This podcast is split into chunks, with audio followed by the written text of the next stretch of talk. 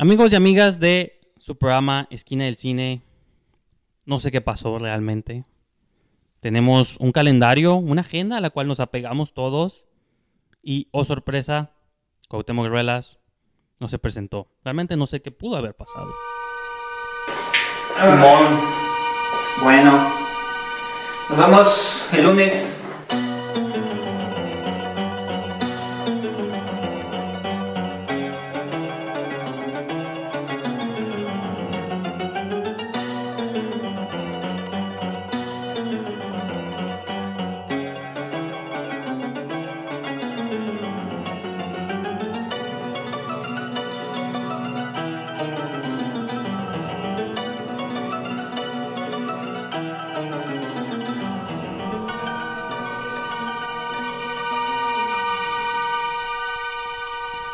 Pero el show debe continuar. De hecho, creo que ese es el momento ideal para presentarles un nuevo logo en el que estuve trabajando este fin de semana, llamado, digo, no sé por qué me anticipé a esto, pero lo hice. Sabía que algo quizá malo pudo haber pasado. Sean todos ustedes bienvenidos a la esquina de Mickey número uno. En este episodio vamos de qué vamos a hablar. Vamos a hablar de tres películas. Ninguna de ellas es documental, ninguna es animada y, lo mejor, ninguna es cine mexicano, que es lo más importante. Hay otros países, pero no mexicano. Se trata nada más y nada menos que de Amityville, el comienzo, de Guardianes, no de la galaxia, sino de la Unión Soviética. Y vamos a cerrar este show con Atómica, Atomic Blonde, con la gran Charlize Theron. Así que les repito, esto es la esquina de Mickey número uno. Comienzo. Antes de comenzar,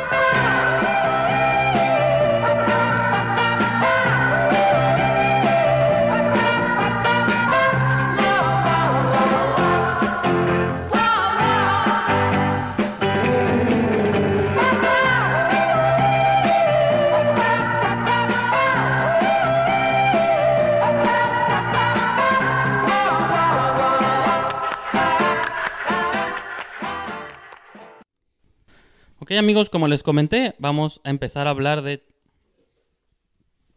la primera película del día de hoy, que es nada más y nada menos que Amityville, el comienzo. No sé por qué insisto en que es el comienzo, realmente se llama Despertar, The Awakening, algo así.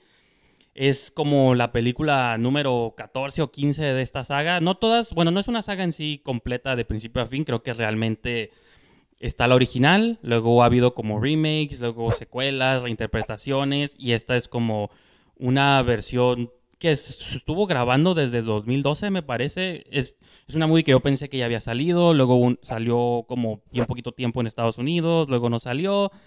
Este se ha pasado como por un montón de turbulentas situaciones. Y finalmente, ahorita en este 2017, después de estar enlatada como un montón de tiempo, sale aquí a, pues, en cines, llega aquí a México. Eh, independientemente, o sea, por yo sí se veía que era una movie muy chafa, ¿no? B-movie, digo, pues es lo que, lo que es, pero había como dos detalles muy interesantes por los cuales yo quería ver la movie. Uno de ellos, porque tiene a esta actriz en ascenso, Bella Thorne, que a mí se me hace. Siento que tiene más chops de los que aparenta o de los que le ofrecen. Ahí en Netflix hay un par de movies con ella. De hecho, sale en el primer episodio de Scream, la serie televisiva.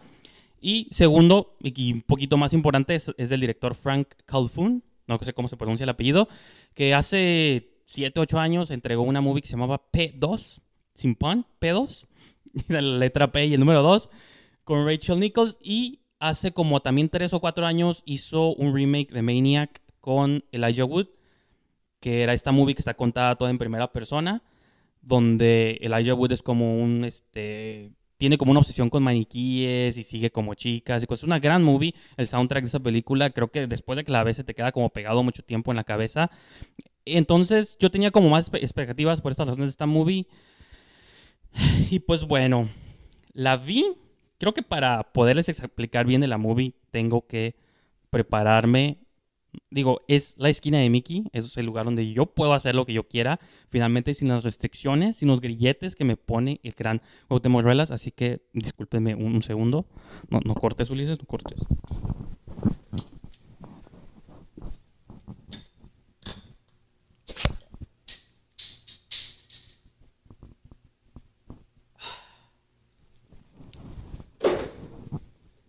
Ganas de hacer esto desde el episodio número uno, imagínense. Bueno, es episodio uno Esquina de Mickey, pero episodio número uno de Esquina del Cine. tanta libertad me da miedo. Pero bueno, eh, Amityville, el comienzo o el despertar, o como le hayan puesto, es una abominación de película. Es muy raro que yo me duerma en una movie, más de terror, porque siempre he dicho es mi género favorito, pero sí, la odié bastante. Lo único curada es ver a Bella Thorne en calzoncillos y aún así me siento culpable porque creo que esta movie se grabó cuando ella todavía era menor de edad, así que, hey, es la vida. La dirección está muy mal, de hecho Jennifer Jason Lee sale como la mamá de la familia y también es una actriz que no recuerdo si estuvo nominada o no al Oscar eh, cuando estaba con Hateful Eight, pero pues su trayectoria habla por sí misma, es una gran actriz y también súper chafa, todo. Te quiere manejar ahí como un twist medio psycho, spoiler, de que la mamá o lo mejor es la mala y no tanto el ente que se apodera ahí de la gente, pero sí, de plano, no me gustó la movie. ¿Tiene elementos rescatables? No, tampoco.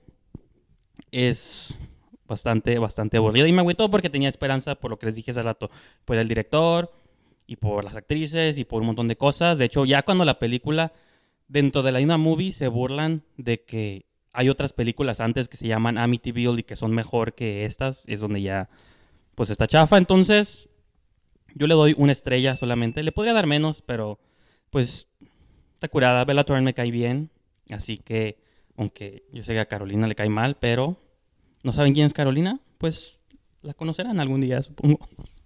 Eh, así que pues eso es todo, no tengo nada más que agregar de esta movie realmente. Así que Ulises, cuando quieras, córtale y continuamos. Eh, ahora vengo a platicarles de la película que todos estaban esperando. Bueno, no todos, pero supongo que los productores rusos de esta movie. El director se llama Sarik Andresayan. Andresayan. No sé hablar ruso, pero bueno, algo así se debe llamar.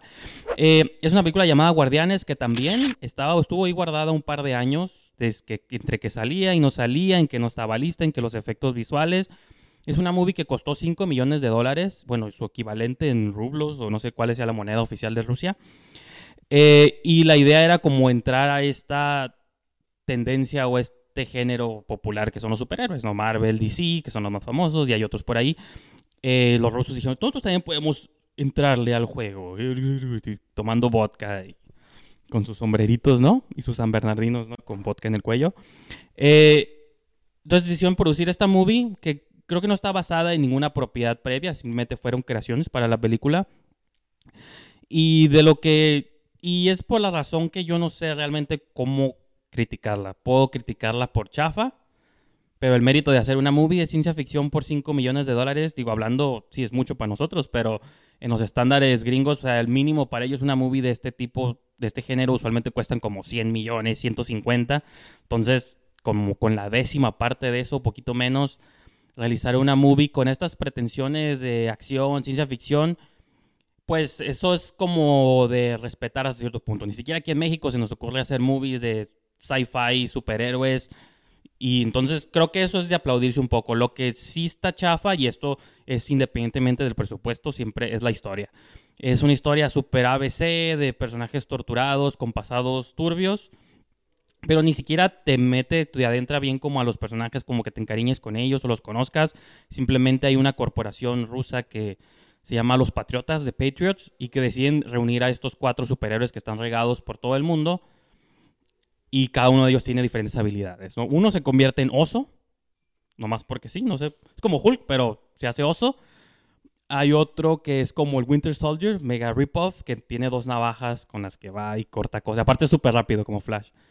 Luego está el líder de la pandilla, que no sé exactamente qué poder tiene, pero manipula como la electricidad y las piedras. Y que hace como látigos como el Whiplash, el que sale en Iron Man 2. Hace como látigos de electricidad con piedras y ese es su poder. Y finalmente la chica, que es también rip-off de la mujer invisible de, de Marvel, perdón, de los Cuatro Fantásticos pues porque su único poder es hacerse invisible. Entonces, ya que tiene estos cuatro personajes que copian los poderes de otros personajes que ya conocemos de Marvel y DC, pues la misión de ellos es detener a un malo que alguna vez fue amigo del protagonista y tienen un pasado como clásico de que alguna vez fueron amigos, camaradas, y ahora son Némesis. Este vato tiene un plan de destruir el mundo con un satélite que rodea la Tierra y tiene un... El punto, o sea, el, no nomás creo que lo fácil es criticarla por los efectos, porque sí, están chafas en comparación de Marvel y DC, pero yo creo que puedo ver por encima de eso. Digo, yo soy como fan del cine de terror, que lo mencioné hace rato. Lo más importante no siempre son los efectos, porque no todo el mundo tiene al alcance la misma tecnología ni las mismas cosas, pero siempre la prioridad debe ser hasta cierto punto en la historia. Y vas a decir, ok, si yo voy a hacer algo de superhéroes, mínimo trata de aportar algo, poquito, lo mínimo. Y esta movie es como un ABC, no inventa nada. Y creo que ahí donde se queda corta y donde yo creo que sí está súper, súper chafísima. Pero, a diferencia de la movie que hablé al principio y de otras cosas, aplaudo como el esfuerzo, ¿no? Y si es que llega a haber segunda parte, porque te plantean al final como que va a haber secuela, pues también digo, ojalá les sigan y les funcione a los rusos y que la movie... Lo malo es eso, cuando tratan de copiar lo que está haciendo Norteamérica, en lugar de mejor abrazar sus propias creencias o ideologías. Bueno, yo no sé si los rusos creen en un oso hombre, pero es algo que incluso si hablamos de México, por ejemplo, si aquí llegara a hacerse un proyecto de esa índole, estaría curada que se tratara como de qué es lo que hace a México diferente del mundo y explotar como esas ideas, como esas leyendas, esas tradiciones. Creo que lo mejor eso hubiera sido un poquito más interesante que hubieran hecho con Guardianes. Entonces, creo que a esta movie sí le puedo dar dos estrellitas, no le quiero dar menos porque, repito, creo que está curada que exista, está curada ver una movie en ruso de, de, pronto pero sí está como una rayita o dos encima de la, de la película de sci-fi promedio. Así que pues no, creo que tenga que, no creo que merezca pasar más del 50%, pero pues si quieren ver algo extraño en su fin de semana, pues vayan a ver Guardianes, no de la Galaxia. Y pues no sé, creo que este va a ser el episodio más corto en historia de Esquina del... Bueno, el episodio más corto porque es el primero. este, entonces, Gracias, gracias. Este, y pues yo creo que continuamos con el show. Y pues ya como no queriendo llegamos a la recta final. Nunca había tenido tanto espacio para estirarme. O sea, me, yo sé que esto va a ser una pesadilla para Ulises, pero me salgo de cuadro, miren, no me salgo. Estoy aquí, les tapo la pantalla. Este, son cosas que no podía hacer hace apenas unas semanas. Digo, obviamente, yo estoy igual de consternado que ustedes por el salud, la salud, el bienestar de Cuauhtémoc. Ya le he escrito, me le he mensajeado, no obtengo respuesta. Estoy preocupado, como sé que lo están ustedes. De hecho, dejen aquí en la sección de comentarios sus mensajes de aliento. Hashtag, where is Cuauhtémoc? ¿Todo bien, Ulises? ¿Todo bien, Ulises? Ok. Tengo que hablar con alguien porque también la soledad de pronto nos golpea muy fuerte.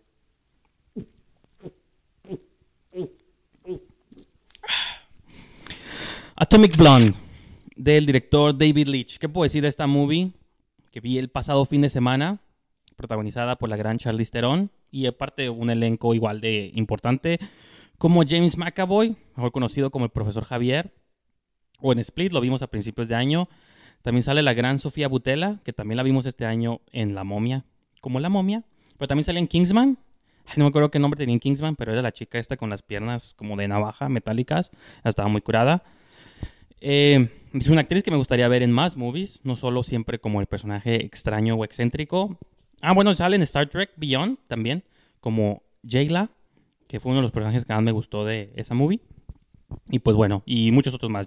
John Goodman, Toby Jones, etc, etc. ¿Y de qué va la movie? Bueno, se trata sobre Charlize Theron, que es la gente... No me acuerdo el nombre, empieza con L. Lorraine, creo. No me acuerdo, empieza con L. Y pues no es importante, es como James Bond, su nombre es código, realmente es lo que hace y es una espía que trabaja para Inglaterra, para una agencia inglesa, la MI6, que creo que es la misma para la que trabaja James Bond. Y pues la idea está en una misión antes de que caiga el muro de Berlín. La idea de ella, la, se perdió una lista que contiene como información importante sobre varios miembros, como de les, como varios espías de varias naciones y varias agencias. Y la misión de ella es simplemente cruzar el muro, infiltrarse y obtener la lista, ¿no? O a la persona o las personas o quien tiene acceso a esta lista, porque también hay una serie de asesinatos que se están dando por conseguir esta lista, entonces se vuelve como lo importante. Entonces, ¿qué puedo decir sobre Atomic Blonde? Estoy como...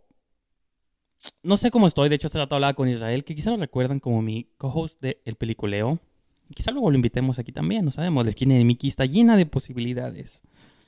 Entonces, es una movie que todavía no sé si me gustó o no me gustó, porque así como tiene tantas cosas que me encantaron y amé, hay un montón de cosas que sí me decepcionaron un poquito. Y, y, regresando un poquito a lo que comenté en Guardianes, creo que lo que menos me gustó de la movie está vinculado al plot o a la historia. Creo que está innecesariamente confusa. Eh, pero todo lo positivo es, obviamente, Charlize Theron, que la recordamos en Mad Max, recordamos un montón de papeles este, muy curadas recientemente y a lo largo de su carrera. De hecho, y está curada también porque ella fue productora de esta movie. Y me recuerda un poquito a una película que mencioné en, la extinta ya esquina del cine, si se acuerdan. Hubo un episodio donde hablamos de Kidnap, la película esta de Halle Berry, donde ella también fungía como productora de esa movie. Y aquí Charlize Theron es productora de esta película. Y son como estas actrices que ya tienen como suficiente poder en Hollywood como para invertir su lana en sus propias movies. Y ellas se colocan como protagonistas, ¿no? Porque es esta idea de las mujeres también podemos hacer lo que hacen los hombres en su cine de acción y les vamos a demostrar que lo podemos hacer igual o mejor. Y es un elemento que yo creo que Atómica o Atomic Blonde sí hace muy bien. Porque de hecho el director de esta movie, David Leitch, había trabajado como, no me acuerdo si segunda unidad o en coreografías de John Wick, que es esta famosa saga de Keanu Reeves que tira patadas y secuencias y coreografías muy interesantes. Acá creo que toma como elemento, de hecho, de hecho muchas personas la están comparando con John Wick que a mí se me hace nomás porque es alguien que tira, que patea traseros, yo realmente no veo las conexiones fuera de ese elemento y que son secuencias de acción muy bien coreografiadas, pero eso lo hemos visto pues en un montón, desde cine asiático hasta The Matrix, eso no es tan novedoso, ¿no? Locurada, repito, ver a Charlize Theron, que es una gran actriz, haciendo ese tipo de eh, como acrobacias que están muy curadas, en tomas muy largas. De hecho, hace poquito aquí hablábamos como de secuencias largas de una sola toma, hay una secuencia como de 10 minutos, como en las escaleras de un edificio, que es cerca del final de la movie, que si te, es de las mejores secuencias de acción, no solo de este año, yo creo que de muchos años recientes. Y visualmente es otro elemento, yo lo he dicho también aquí muchas veces y en el peliculeo, de que una movie a veces se le piden demasiadas cosas, pero a veces se nos olvida que el cine es un medio visual, bueno, es audiovisual, pero hay un gran énfasis en lo visual y muchas veces una movie no tiene que entregar en todas las áreas mientras entregue como en lo visual. Y creo que la fotografía, eh, como todos los cuadros están decorados siempre de neón, los outfits que usa Charlize Theron y los, todos los espías, está como muy curada como el diseño de producción. Entonces creo que es un elemento muy importante para la movie. El soundtrack sí está medio Suicide Squad de que es, hit pop ochentero tras hit, hit, pop ochentero y que dices, ok, ya entendí, es en los ochentas la película. Hay unos que sí están bien utilizados, otros que no, pero aún así creo que pues está curada escuchar movies que con, eh, perdón, rolas que conocemos en una movie que estamos disfrutando. Entonces escuchas desde The Clash, David Bowie, Siouxsie and the Banshees, escuchas un montón de cosas. Eh, de Mode sale por ahí también. Todos los famosos de los 80s, ¿no? Creo que Joy, no, ¿cómo se llama? New Order también sale por ahí. Entonces, repito, tiene como muchas canciones muy curadas. Eh, las secuencias, no tiene tantas secuencias de acción, pero como las tres o cuatro que tiene, sí son muy interesantes y son te dejan pensando cómo las hicieron, ¿no? Cómo lograron como estas cosas y eso creo que es muy importante. Y la dinámica, repito, la dinámica que tiene Charlize Theron con todos sus eh, actores secundarios, con James McAvoy, con Sofía Butella. De hecho, por ahí hay como un romance entre las dos chicas que está muy interesante porque estaba escuchando un podcast donde hablaban de esta movie, una crítica, no me acuerdo el nombre que se llama, pero en un podcast este, americano. Sino lo curada de esta movie es que Charlize Theron hace lo que cualquier película de espías protagonizada por un hombre haría, ¿no? Lo que haría James Bond, lo que haría Jason Bourne, lo que haría, ahorita que hablaba de John Wick. La única diferencia es que la protagonista es una chica. Incluso el acto de conquistar a otras chicas, que haría cualquier movie de hombres, ella lo hace como conquistando a Sofía Butela. Entonces, hasta en ese aspecto creo que sutilmente si está queriendo hacer como un statement ahí medio feminista, que no me gusta decir eso porque hoy en día todas las movies pueden ser feministas, Wonder Woman, hasta la que mencioné de Mad Max puede tener ahí sus connotaciones. Entonces, eso pues yo creo que queda a la interpretación de cada quien.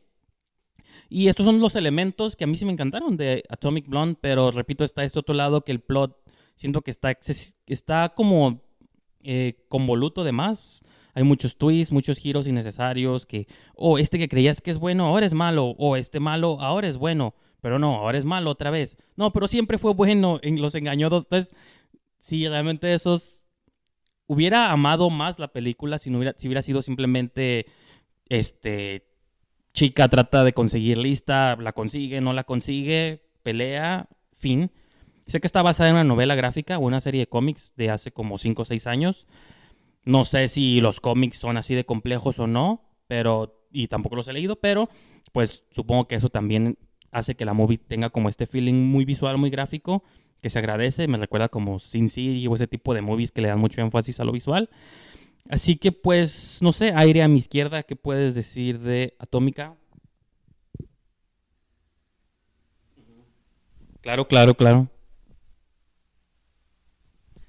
Eh, no estoy tan de acuerdo, pero este último punto existe bastante interesante. Y pues no sé ustedes, amigos, realmente si les haya parecido, que les haya parecido Atomic Blonde. Repito, utilicen la sección de comentarios para decir cuánto están amando este programa y cómo creen que la esquina de Mickey tiene un gran futuro, no solo en el internet, sino en sus corazones. Eh, Ulises me recuerda que todavía no le daba las estrellas a la movie. Gracias por recordarme. Atomic Blonde. De hecho, lo estaba ignorando intencionalmente porque no sé si le doy cinco, pueden ser muchas. Si le doy una, puede ser muy pocas. Pero vamos a darle cuatro, ando de buenas. ¿Por qué no? Es un gran día para andar de buenas. Aunque recuerden, hashtag, ¿dónde en el mundo está Cuauhtémoc San Diego? Carmen Ruelas? No, Cuauhtémoc Ruelas, ¿dónde está? Y pues, no sé, yo creo que esto ha sido todo por la esquina de Mickey del día de hoy. Número uno. Nueva saga nueva emoción, nuevos personajes. Pueden seguirme a mí en Twitter y en Instagram, arroba brijandes. También pueden seguir a esta gran casa que ha decidido abrazar este nuevo proyecto llamado Esquina de Mickey Telenú en telenú.tv. Pueden seguirnos en las redes sociales, Facebook, Twitter, Instagram y checar todos los demás programas que hay aquí, como el peliculeo, el viejo programa llamado Esquina del Cine. Ahí hay algunos episodios, no si quieren, si no, no importa. Con que vean este, creo que lo demás no importa. Eh, hay programas deportivos para los que son fan de los deportes, está marcador local, la voz del boxeo y vienen muchas sorpresas más. Y pues yo creo que sin nada más que agregar, ¿quiere agregar algo usted?